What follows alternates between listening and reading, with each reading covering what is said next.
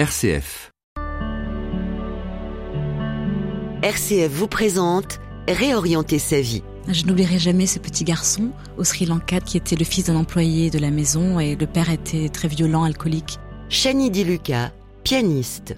Et ce petit garçon aidait à balayer et à chaque fois que je jouais du piano, il s'arrêtait avec son petit balai, regardait, écoutait la musique avec des yeux émerveillés. Et j'ai voulu l'inviter à mon premier concert. J'avais 14 ans.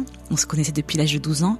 Et on avait acheté, un petit costume. Et je me souviens qu'il avait vraiment une émotion grande d'accéder à sa salle de concert, à la musique de Beethoven, de Bach. Et puis soudain, il a disparu à l'âge de 15-16 ans.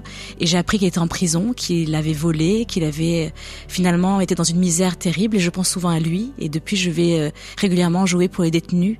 Et, j'ai réfléchi à ce moment-là que l'homme avait parfois un destin qui était lié à un manque de chance, une misère qui lui tombait dessus, une vie difficile et que on avait tous la possibilité d'aller vers la lumière et la beauté. Il fallait juste trouver la porte d'entrée. Et parfois, je réfléchis, je me dis, ce petit garçon, peut-être que dans sa tête, il a encore des moments de beauté et de lumière par la musique, par le fait qu'il ait partagé un moment de d'éveil, alors qu'il est peut-être dans une misère. Et, et je crois à la capacité à l'homme, depuis ce jour-là, de changer son destin par euh, une porte qui s'ouvre, une fenêtre, et qu'il suffit de la regarder.